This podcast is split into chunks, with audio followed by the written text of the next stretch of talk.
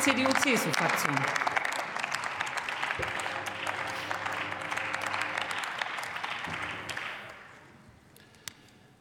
Frau Präsidentin, meine sehr verehrten Damen und Herren! Wir haben seit Wochen mit einem völlig neuen Phänomen von Straftaten zu tun.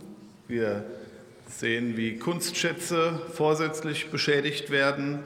Wir sehen, wie Straßen blockiert werden, wie Menschen sich überall festkleben, auf Flughäfen, auf Straßen, Betriebe stören, den Straßenverkehr blockieren, stundenlange emissionsstarke Staus verursachen. Es ist nicht das Thema Klimaschutz. Ich rede über das Phänomen, was wir die letzten Wochen erleben und die am Ende Polizei, Feuerwehr, Rettungskräfte behindern. Und warum tun die das?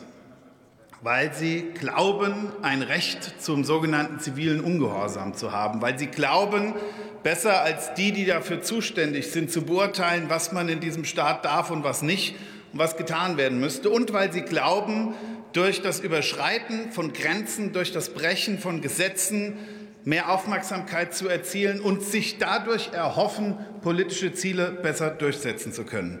Und an der Stelle, meine Damen und Herren, muss aus meiner Sicht eines ganz klar sein.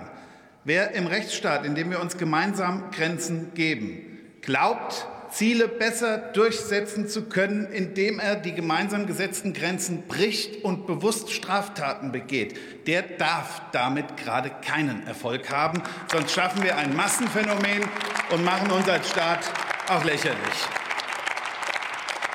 Wir haben, meine Damen und Herren, wir haben deshalb in der letzten Sitzungswoche bereits einen Antrag eingebracht, haben unterschiedliche Vorschläge gemacht im Bereich des 240 StGB, der Nötigung 323c, 315b und Verschiedenes haben auch einen Vorschlag gemacht, endlich mal über den Ausschluss der ständigen Kettenbewährung zu reden und sind froh, dass der Antrag jetzt im Ausschuss ist. War alles schon letzte Sitzungswoche, da haben wir es auch schon mal hier diskutiert. Und ich wäre wirklich dankbar, wenn wir da gemeinsam in einem sachlichen Diskurs Lösungen finden, wie wir unsere rechtsstaatliche Ordnung auch erhalten, wenn das Phänomen sich noch weiter ausweiten sollte. Und ich will auf einen Punkt jetzt wirklich noch mal ausdrücklich eingehen, über den wir letzte Woche auch schon mal diskutiert haben, aber der mir wichtig ist, weil das verschwimmt leider in der Debatte gelegentlich.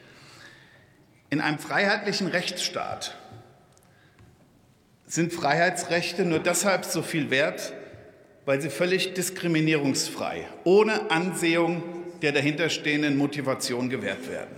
Sie dürfen in Deutschland Freiheitsrechte aus gutem Grund, das unterscheidet uns von autoritären Regimen, für alles in Anspruch nehmen. Sie dürfen gegen Corona-Maßnahmen demonstrieren, Sie dürfen für Klimapolitik äh, demonstrieren, Sie dürfen aber auch für besseres Wetter oder für weiße Weihnachten demonstrieren. Völlig egal. Und wir als Politik, wir als Staat haben uns aus dieser Motivationsfrage rauszuhalten. Das ist gerade der Unterschied. Wir definieren hier gerade nicht, und das verschwimmt in der Debatte, welches Ziel es wert ist, Freiheitsrechte in Anspruch zu nehmen und welches Ziel es nicht ist.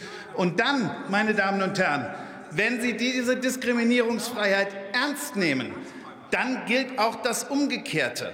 Dann kann es keinen Unterschied machen, wofür jemand eintritt, der dann die Grenzen überschreitet und der Strafgesetze bewusst bricht. Der ist an der Stelle ein Straftäter, egal was seine dahinterstehende Motivation ist. Und das verschwimmt mir leider etwas zu sehr in der Debatte.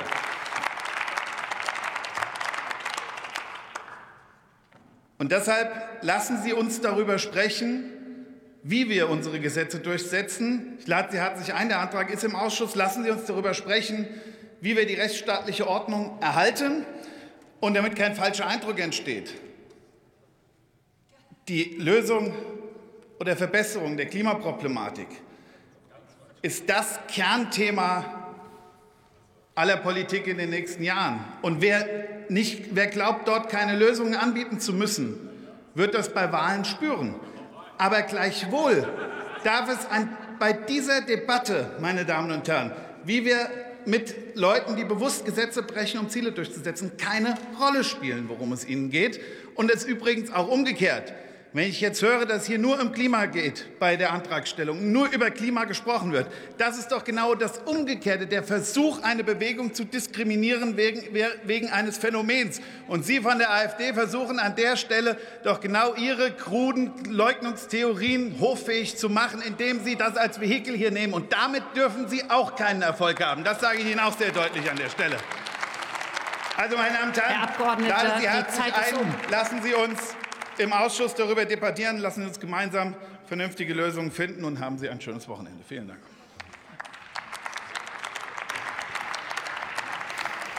Nur noch mal zur Erinnerung.